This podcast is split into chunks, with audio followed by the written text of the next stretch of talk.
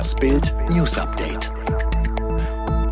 Es ist Montag, der 12. Juli und das sind die Bild top meldungen England verschießt drei Elfer, Italien ist Europameister. Dach von frisch sanierter Schwimmhalle in Brandenburg eingestürzt. RKI fordert neue Kriterien für Corona-Maßnahmen. Was für ein dramatisches Finale. England versinkt im Wembley-Stadion in einem Meer der Tränen. Italien ist Europameister. Erst gehen die Engländer durch das früheste Finaltor aller Zeiten in Minute 2 in Führung, dann gleichen die Italiener Mitte der zweiten Hälfte aus. Nach 120 Minuten steht es immer noch 1 zu 1. Dann kommt das Elfmeterschießen, der Horror für England und wieder vermasseln sie es. Drei englische Schützen verballern. Zwei davon, Rashford und Dortmund Sancho, hatte Trainer Southgate extra als Joker fürs Elfmeterschießen eingewechselt.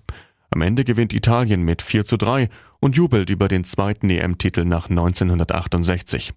Und Trainer Roberto Mancini sagt mit Freudentränen in den Augen, die Jungs waren wunderbar. In Schwedt in Brandenburg ist das Dach einer Schwimmhalle komplett eingestürzt. Betroffen ist nach Angaben der Polizei eine Fläche von etwa 50 mal 70 Metern. Verletzt wurde niemand, der Schaden geht aber in die Million. Eigentlich hätte die Schwimmhalle nach einer Sanierung des Beckens am Donnerstag wieder eröffnet werden sollen. Wäre das am Donnerstag passiert, hätte es mit Sicherheit Tote gegeben, so ein Polizeisprecher. So waren zum Unglückszeitpunkt aber nur zwei Mitarbeiter in der Gastronomie vor Ort, ihnen ist aber nichts passiert. Die Ursache für das Unglück ist noch völlig unklar. Die Ermittlungen dazu sollen heute weitergehen.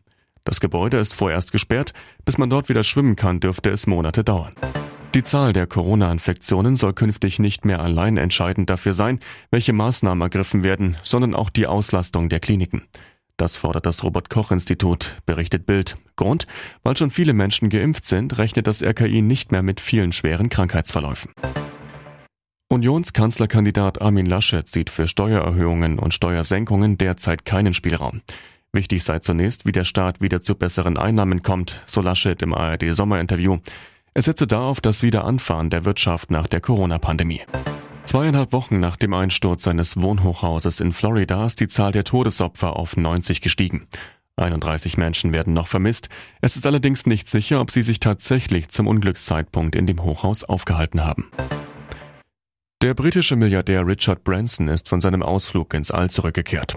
Der 70-Jährige hat beim Testflug seines eigenen Raumfahrtunternehmens einige Minuten Schwerelosigkeit erlebt und die Erdkrümmung gesehen, teilte Virgin Galactic mit. Alle weiteren News und die neuesten Entwicklungen zu den Top-Themen gibt's jetzt und rund um die Uhr online auf Bild.de.